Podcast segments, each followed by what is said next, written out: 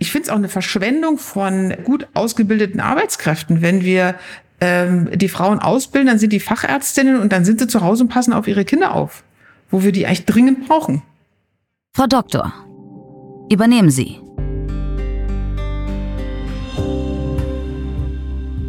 Hallo zu einer neuen Folge. Eigentlich gehen ziemlich viele Frauen an den Start. Über 60 Prozent der Medizinstudierenden in Deutschland sind weiblich. In den Chefetagen der Medizinbranche sitzen aber teilweise nur knapp über 10 Prozent Frauen. Wie kann das sein? Was läuft da schief? Das will ich herausfinden, zusammen mit Frauen, die mir von ihrem persönlichen Karriereweg erzählen. Herzlich willkommen beim Podcast Frau Doktor übernehmen Sie.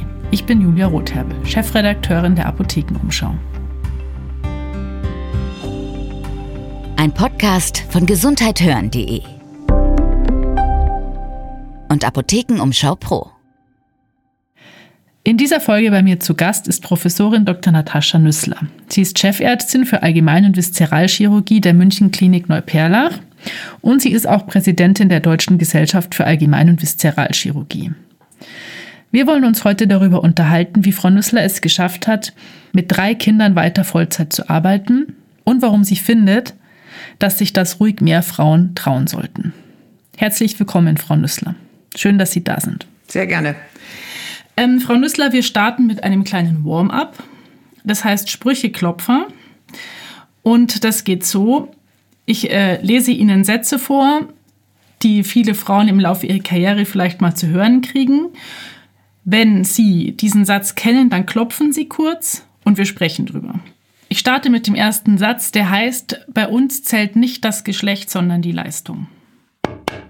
Den Satz kennt, glaube ich, jede Frau in der Chirurgie. Ja, das ist eine gute Ausrede, dass ja angeblich immer nur die Leistung zählt. Das ist ja was, was in Deutschland, glaube ich, in allen Bereichen wir eine angebliche Meritokratie haben.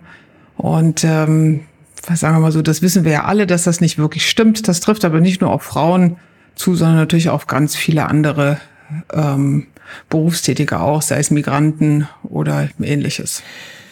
Ähm, ist es denn so, dass das in der Chirurgie, jetzt wenn man mal nur die Medizin betrachtet, ähm, ein Satz ist, der besonders häufig fällt. Da ist ja auch die, die Frauenquote generell geringer.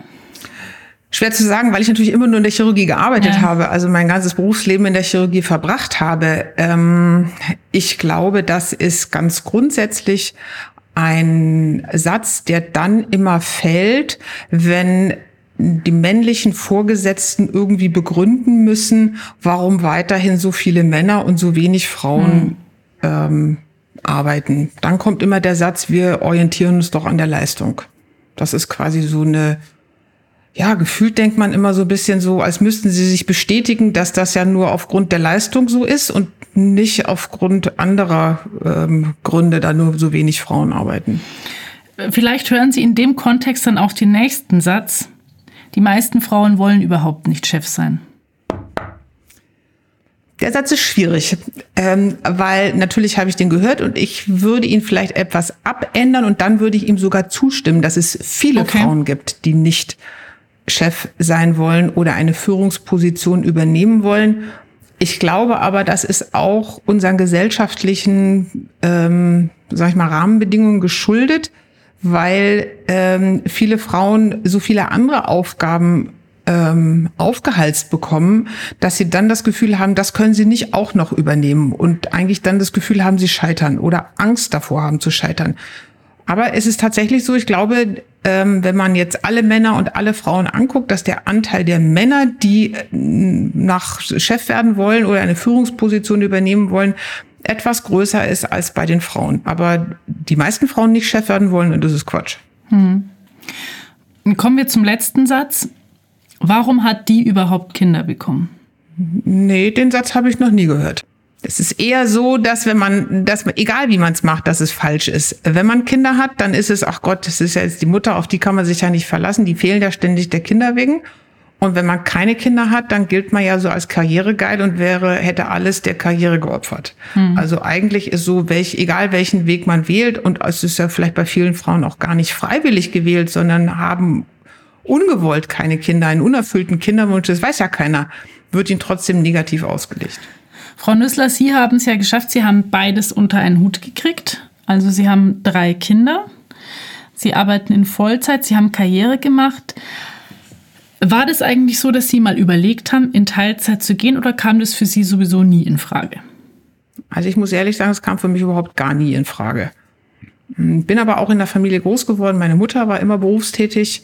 Ähm, die war allerdings, als wir kleiner waren, in Teilzeit äh, berufstätig. Aber ähm, ich bin auch aufgewachsen mit der Vorstellung, dass ich als Frau selbstverständlich auch all diese Ziele erreichen kann, die ein Mann hat. Aber ähm, dass ich das natürlich nicht kann, wenn ich mich auf diese häusliche Rolle zurückziehe. Mein damaliger Mann hat das auch ähm, auch immer unterstützt, wobei der auch ehrlicherweise zugegeben hat, die kurze Zeit, die ich im Mutterschutz zu Hause war, die fand er echt prima, weil er sich dann eben nicht um Familie und Kinder kümmern musste. Mhm. Ist ihm auch schwer gefallen. Ähm, aber ähm, insoweit hatte ich da keine Front, an der ich zu Hause auch noch kämpfen musste. Mhm. Es war eigentlich völlig klar, dass ich ähm, gleich nach dem Mutterschutz wieder arbeiten gehen würde. Es ist ja so, dass eigentlich die Tendenz bei vielen eine andere ist. Also wenn man sich die Teilzeitquoten anschaut, dann auch in der Medizin, ähm, über die Hälfte der Frauen arbeitet in Teilzeit, bei Männern sind es oft nicht mal 10 Prozent. Wie, wie, finden Sie das denn, ähm, dass so viele Frauen auch in, in der Medizin, auch in der Klinik in Teilzeit drängen? Also da gibt es, glaube ich, auch mehrere Aspekte. Lange Zeit war ich auch der Überzeugung, oh je, ähm, Frauen, die Teilzeit arbeiten, haben ihre Prioritäten woanders. Äh, das war so ein Satz, den mein früherer Chef immer zu sagen pflegte.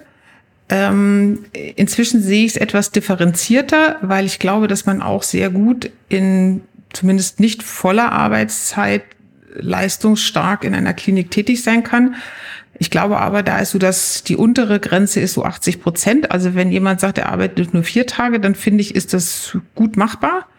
Äh, wenn es deutlich weniger wird, ist einfach die Dauer der Abwesenheit so groß. Also wir zum Beispiel bei uns in meiner Klinik, wir machen so Teilzeitkräfte arbeiten ganze Tage. Hm. Weil, äh, wenn man nur sagt, die sind nur bis mittags da, das geht gar nicht, weil am Nachmittag sind häufig die eher die Tätigkeiten, die keiner so gerne übernimmt. Dann kann man diejenige auch nicht gut zu einer langen Operation einteilen, weil sie dann ja mittags weg muss, sodass wir uns darauf geeinigt haben, Teilzeitkräfte arbeiten ganze Tage. Und da ja sowieso die Anwesenheit in der Klinik heutzutage deutlich geringer ist, als das war, als ich Assistentin war, und das ist ja auch gut so, ähm, fällt es jetzt nicht so groß auf, ob jemand noch einen Tag mehr weg ist. Sie sind sowieso viele von denen einen Tag in der Woche nicht da, weil sie Dienst hatten und deswegen dann frei haben. Das Problem ist meines Erachtens vielmehr, dass die Frauen in der Regel die Arbeitszeit reduzieren, um häusliche Tätigkeiten zu übernehmen und wenn Männer die Arbeitszeit reduzieren, dann ist es, weil es ihnen insgesamt zu viel ist oder weil sie irgendwas anderes machen. Aber in den seltenen Fällen, dass die quasi die Kinder zu Hause betreuen. Also stört Sie, dass dadurch auch dieses gesellschaftliche oder dieses tradierte Familienbild so ein bisschen manifestiert wird? Absolut. Und das Schwierige, glaube ich, in der heutigen Zeit ist, wenn wir mal so, ähm, weiß ich nicht, zwei Generationen zurückblicken, also sage ich mal, meine Mutter oder meine Großmutter, wie schwer die das hatten, ähm, da als Frauen ihren Weg zu gehen und da hat sich ja schon einiges geändert. Das führt aber dann häufig dazu, wenn man jetzt weitere Gleichberechtigung einfordert, heißt es doch, jetzt hör doch mal auf, wir haben doch eigentlich schon die ganze Gleichberechtigung erreicht. Was willst du denn noch? Hm. Und gleichzeitig hat uns ja auch die Corona-Pandemie gezeigt, dass wir eben eigentlich noch viel zu wenig erreicht haben, weil die klassischen Familienbilder und die klassischen Familienrollen sind ja weiterhin vorhanden. Und man sieht immer, die Männer nehmen nur wenig Elternzeit. Ich glaube, im Schnitt sind es irgendwie knapp drei Monate und in der Regel auch dann, wenn die Mutter noch zu Hause ist. Das heißt, die haben ja nie dieses Erlebnis, dass sie mal wirklich für alles alleine verantwortlich sind und die ganze Arbeit stemmen müssen. Mhm. Nämlich die Väter, die dann wirklich mal zu Hause sind, während ihre Frauen arbeiten, die haben auch plötzlich eine ganz andere äh, Bewertung dieser Leistung der Frauen. Wie haben Sie das denn organisiert in Ihrer Partnerschaft und in Ihrer Familie, als die Kinder noch kleiner waren? Also wir haben von Anfang an sehr viel Geld ausgegeben dafür. Wie gesagt, mein damaliger Mann und ich, wir haben quasi eines unserer, ich war ja noch damals Assistentin, also ähm, und mein Mann, äh, der also mein Ex-Mann, der ist Naturwissenschaftler. Wir haben ein Gehalt komplett für Kinderbetreuung ausgegeben. Das mhm. ging vom äh, von der Krippe und dann hatten wir zusätzlich ähm, äh, Personal eingestellt. Zum Beispiel haben wir es so organisiert, dass wir zwar die Kinder morgens selber in die Krippe gebracht haben. Die, in Berlin war das auch unproblematisch. Die hat auch vor sieben Uhr geöffnet. Aber wir haben jemanden eingestellt, der die Kinder abholt, weil ich eben auch so unvorhersehbar lang in der Klinik war und er auch in seinem im Labor. Und äh, dass wir da dafür gesorgt haben, dass die Kinder dann äh, abgeholt werden. Und nun haben wir das Glück gehabt, dass unsere Kinder selten krank waren und wenn, dann haben wir uns abgewechselt, wer dann zu Hause geblieben ist. Oder haben dann eben auch ähm, Babysitter gehabt, die dann gekommen sind und auf die Kinder aufgepasst haben. Wie hat denn Ihr Umfeld darauf reagiert, wie Sie das organisiert haben? Mm. Also das habe ich zu der Zeit, habe ich, glaube ich, das auch noch ganz anders gemacht, als wie ich es heute gemacht habe. Also ich habe als Frau versucht, in der schon sehr männlich dominierten Klinik nicht aufzufallen. Ich war auch seit mhm. vielen Jahren die erste Frau, die überhaupt Kinder hatte und habe versucht, das so, sag ich mal, geräuschlos zu organisieren, dass das möglichst überhaupt niemand merkt, dass das mit meinem Berufsleben überhaupt nicht interferiert. Und ähm, Gegenwind ist mir zum einen von ganzer Reihe Frauen entgegengebracht worden, die selber es anders gemacht haben, weil sie zu Hause geblieben sind, hm. mir so vorgeworfen hätten, ich wäre die Rabenmutter. Ähm, und dann gab es eine ganze Reihe Männer, deren Frauen auch zu Hause waren, die sagen, das geht doch gar nicht mit Kindern arbeiten. Und ich so, naja, äh, wieso soll das nicht gehen? Ja. Würden Sie denn sagen, dass Ihre Kinder das rückblickend auch so sehen? Ich habe mit meinen Kindern, die ja jetzt schon fast erwachsen sind, oft darüber gesprochen ob sie sich eigentlich benachteiligt gefühlt hätten und die haben das immer verneint, weil es war so klar, dass ich natürlich zu so Dingen wie weiß ich nicht, Sommerfest in der Schule oder solchen Dingen mhm. oder irgendwelchen Sportgeschichten, das habe ich dann so organisiert, dass ich dann da auch sicher dabei war.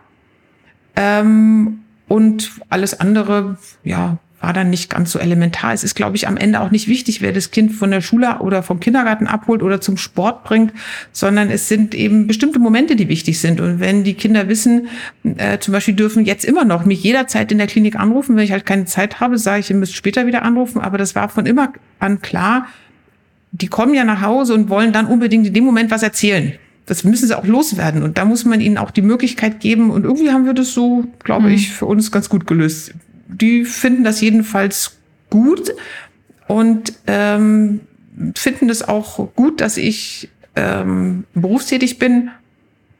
Das hat mir natürlich auch dann auch nach der Trennung auch ermöglicht, eigentlich äh, unabhängig zu sein. Mhm. Es wäre, glaube ich, viel schwieriger gewesen, wenn ich eben nicht berufstätig gewesen wäre.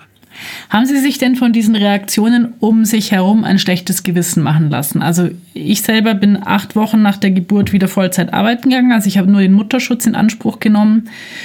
Und ich muss sagen, mich hat das damals schon verunsichert, dass es ähm, sowohl Männer als auch Frauen, sowohl Fremde als auch Freunde gab, die gemeint haben, sie müssten das negativ kommentieren. Ähm, also ich habe mich da schon ein bisschen aus dem Konzept bringen lassen davon. Nö, das hat mich nicht aus dem Konzept gebracht, hat mich manchmal geärgert. Hm. Und bei manchen Frauen war ich eigentlich eher enttäuscht, weil ich so das Gefühl hatte, wieso müssen wir Mütter uns jetzt gegenseitig auch noch irgendwie ja. ähm, schlecht machen, das, wo wir eh schon irgendwo versuchen, unseren Weg zu gehen. Das hat mich eher enttäuscht, wenn, wenn andere Frauen sich da so negativ geäußert haben. Hm. Was müsste sich denn Ihrer Meinung nach ändern, dass vielleicht mehr Frauen trotz äh, Kindern und Familie in, in Vollzeit arbeiten? Also wir haben ja jetzt schon diese, diese Rahmenbedingungen, was das, dieses Familienbild ähm, anbetrifft, angesprochen. Aber gibt es auch Dinge, die sich speziell im Medizinbereich, im Arbeitsumfeld ändern müssten? Was weiß ich, flexiblere ähm, Arbeitszeitmodelle, ähm, die Möglichkeit, das Kind vor Ort in, in Betriebskindergärten oder so betreuen zu lassen? Also ich glaube, eine verlässliche Betreuung, also dass man eben, ich sehe das jetzt an Mitarbeitern von mir, die irgendwie verzweifelt versuchen, einen Krippenplatz zu finden, was in München auch einfach schwieriger ist, als es damals bei mir in Berlin war. Ähm, aber die flexiblen Arbeitszeiten, das war, ist ja das typische Beispiel, was immer gebracht wird, damit die Mutter früher gehen kann, das Kind abholen. Also das ist ja Blödsinn.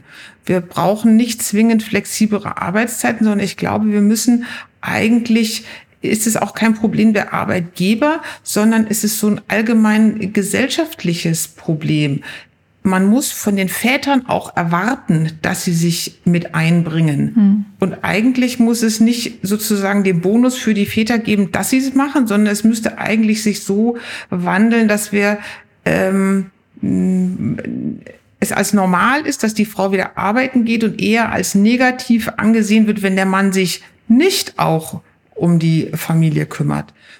Aber natürlich, und ich denke, das fordert die jüngere Generation aber sowieso ein, sind so Dinge wie ähm, Konferenzen natürlich nur innerhalb der Arbeitszeit. Ich muss nicht um 18 mhm. Uhr irgendeine Konferenz machen, nur um zu zeigen, dass ich, wie toll ich bin, dass ich bis abends in der Klinik bin. Das ist nicht notwendig. Durch das Arbeitszeitgesetz ist ja auch nicht mehr so, dass die Leute irgendwie zwölf Stunden in den Kliniken sind. Das ist ja einfach, die Arbeitszeiten sind sehr viel geregelter, als es früher war. Und insoweit möglich ist es auf jeden Fall, Vollzeit zu arbeiten. Hm. Ich finde es auch eine Verschwendung von gut ausgebildeten Arbeitskräften, wenn wir ähm, die Frauen ausbilden, dann sind die Fachärztinnen und dann sind sie zu Hause und passen auf ihre Kinder auf, wo wir die eigentlich dringend brauchen. Und dann gehen sie in die Praxis. Das ist nicht so schlimm. Wir brauchen auch niedergelassene Kolleginnen. Und da gehen ja jetzt ganz, demnächst ganz viele in Ruhestand. Aber wir brauchen überhaupt die ganzen Ärztinnen. Wir haben ja viel zu wenig, wir bilden selber zu wenige aus. Wir füllen unsere Stellen in vielen Bereichen ja nur mit Leuten, mit Kollegen aus Rumänien, aus Weißrussland, aus, aus Ostblockstaaten, die alle hier arbeiten. Und wenn wir die nicht hätten, dann wäre es in vielen Krankenhäusern völlig unmöglich, überhaupt alle Stellen zu besetzen. Das heißt, das Gesundheitssystem kann sich das auf Dauer auch gar nicht leisten die Frauen auf dem Weg, äh, also ab der, ab ihrer Familiengründung zu verlieren. Nee, absolut nicht. Ja.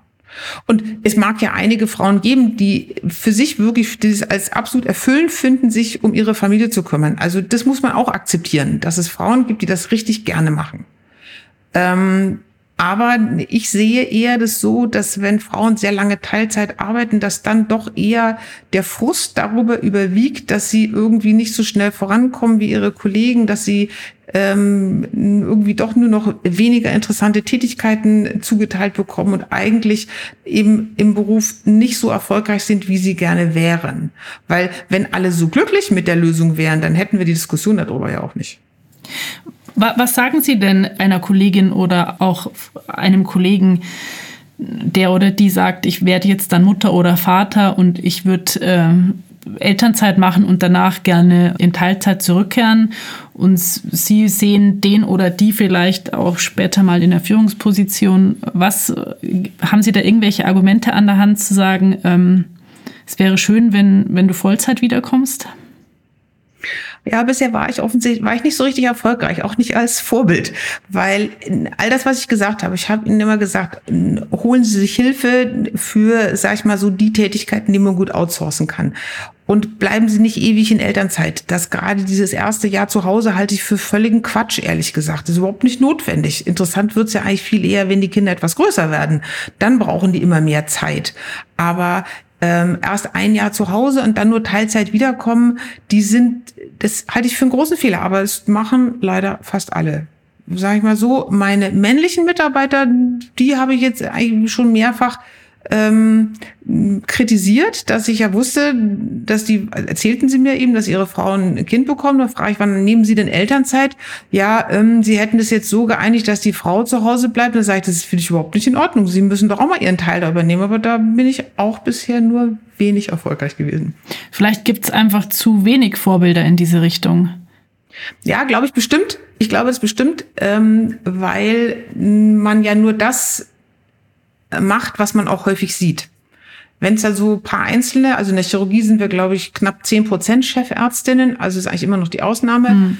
Ähm, ja, dann wird es vielleicht so ein bisschen als exotisch wahrgenommen, aber nicht als ein ähm, realistisches und normales ähm, Karriereziel.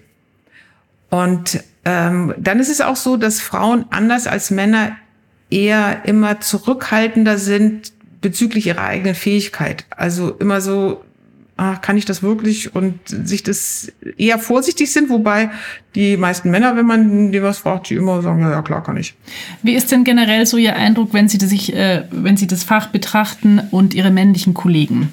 Also gibt es ähm, durchaus den Wunsch ähm, und ist die Sensibilisierung dafür da, dass mehr Frauen in der Chirurgie generell arbeiten sollten und auch mehr Frauen in Führungspositionen?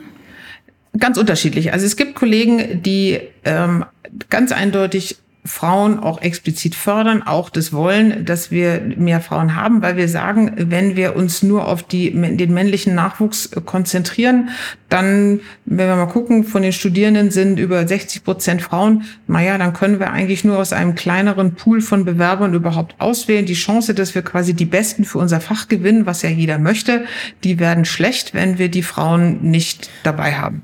Und wenn es dann darum geht, dass äh, diese Frauen, die man dann dabei hat, auch in Führungspositionen kommen, wie sieht's dann da aus? ich glaube, bei einigen, wenn es dann heißt mehr Frauen und mehr Frauen in Führungspositionen, dann kommt vielleicht auch so ein bisschen so eine Angst dazu, dass da ja die Konkurrenz größer wird. Dann sind ja plötzlich mehr Bewerber um eine Führungsposition, wenn plötzlich sich Frauen auch mhm. dafür interessieren, so, dann wird es da schon etwas schwieriger. Und, ähm, ja, und dann, glaube ich, ist es auch so ein psychologisches Moment gibt es ja viele Studien darüber, warum fordert ein Vorgesetzter ähm, einen ihm zugeteilten Mitarbeiter oder Mitarbeiterin. Und da sind ja ganz viele so Dinge drin, dass man entweder die oder denjenigen fördert, wo man sich selber wieder als in jung wiedererkennt oder wie man vielleicht auch gerne gewesen wäre. Und das ist bei Männern dann eben typischerweise auch ein junger Mann ähm, und eben nicht eine junge Frau. Mhm. Und ich weiß auch noch, dass ich bin von einem Oberarzt damals sehr gefördert worden und da wurde uns natürlich prompt ein Verhältnis unterstellt, weil anders war es ja nicht möglich ähm, dass der mich gefordert hatte. Okay, war nicht möglich, dass Sie einfach gute Leistung gebracht haben? Nein, das war nicht denkbar. Das war ja nur andersrum. Man schläft sich ja schließlich nach oben. Ähm, wir lachen da jetzt beide so ein bisschen drüber, aber eigentlich ist es eine Geschichte, die nicht so wirklich zum Lachen ist und zeigt, dass sie sich auch gegen einige Widerstände haben durchsetzen müssen auf ihrem Weg nach oben. Würden Sie denn trotzdem alles nochmal genauso machen? mit Einschränkungen. Also beruflich, glaube ich, beruflich finde ich, habe ich alles richtig gemacht. Ich bin, mache meinen Beruf wahnsinnig gerne. Ich wollte ja das ganze Studium durch. Alles werden nur nicht Chirurgin, äh, weil ich auch diesem Klischee äh, unterlag, dass Chirurgen eigentlich nur braungebrannte Cabrio-Fahrer sind, die mit Frauen nichts zu tun haben wollen und für Medizin eigentlich nichts verstehen, sondern eben nur operieren. Ähm, da bin ich eines Besseren okay, ganz kurz dazu, Ja, wie sind Sie denn eines Besseren belehrt worden? Das würde mich jetzt noch interessieren. Eigentlich im praktischen Jahr war ich in den USA und habe mich damals dann zum ersten Mal wirklich ernsthaft mit Chirurgie auseinandergesetzt und war begeistert davon und bin es seither. Ähm, habe aber eigentlich die chirurgische Stelle auch nur angetreten, weil ich keine Stelle in der Frauenheilkunde bekommen habe. Ich wollte nämlich eigentlich immer Gynäkologin werden. Also dann sind Sie eigentlich von einem Fach mit einem hohen, sehr hohen Frauenanteil in ein Fach gewechselt, das eigentlich, was heißt eigentlich, das den niedrigsten Frauenanteil in der Medizin hat. Und haben dann da ihre Berufung gefunden. Also ich bin absolut glücklich mit der Wahl meines Faches, bin mhm. sehr, sehr zufrieden mit meiner beruflichen Entwicklung, wo ich jetzt bin, was ich erreicht habe. Also das ist super. Ich freue mich, dass ich drei Kinder habe und äh, bin sehr glücklich, dass das alles miteinander vereinbart ist. Ich habe schon erwähnt, ich bin geschieden. Das ist natürlich was, was ich eigentlich gerne, ähm, das hätte ich lieber vermieden in meinem Leben, äh, dass meine Ehe gescheitert ist. Aber das ist ja auch nicht etwas, was man immer alleine verursacht. Aber hatte das quasi auch damit zu tun, dass Sie versucht haben, das alles unter einen Hut zu bringen? Also hat mein, mein, mein, äh, meine Karriere hat sicherlich zum Scheitern meiner Ehe mhm. beigetragen, ja, ganz unbedingt. Was, was würden Sie denn jungen Kolleginnen raten, ähm, wie man die Partnerschaft auch organisiert, gleichberechtigt?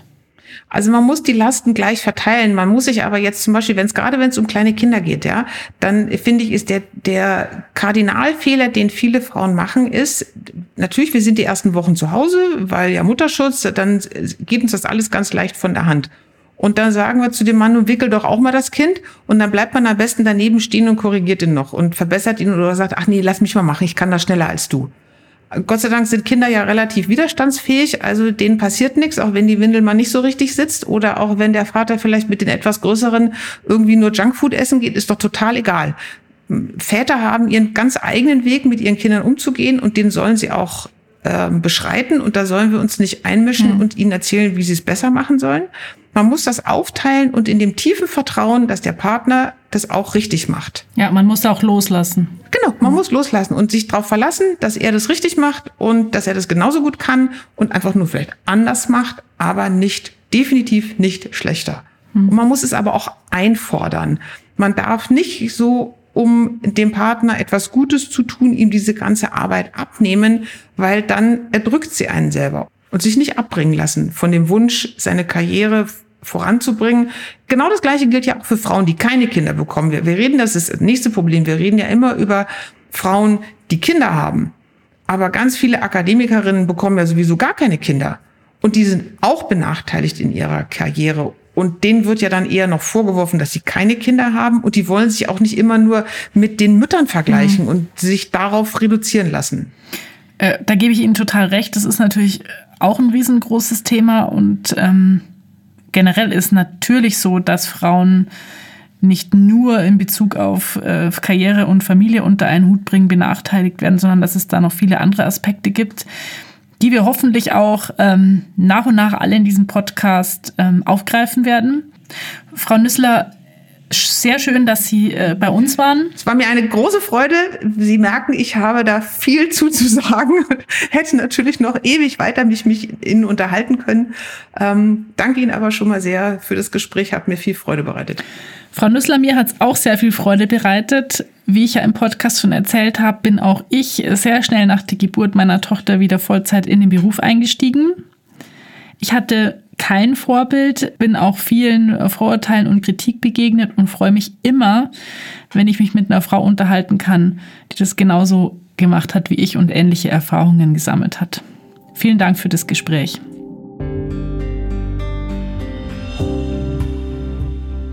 Wenn euch diese Folge auch gefallen hat, dann abonniert uns doch. Wir sind zu finden bei Spotify und Apple Podcasts oder in eurer Lieblingspodcast-App. Wir erscheinen alle 14 Tage zum Wochenstart am Montag.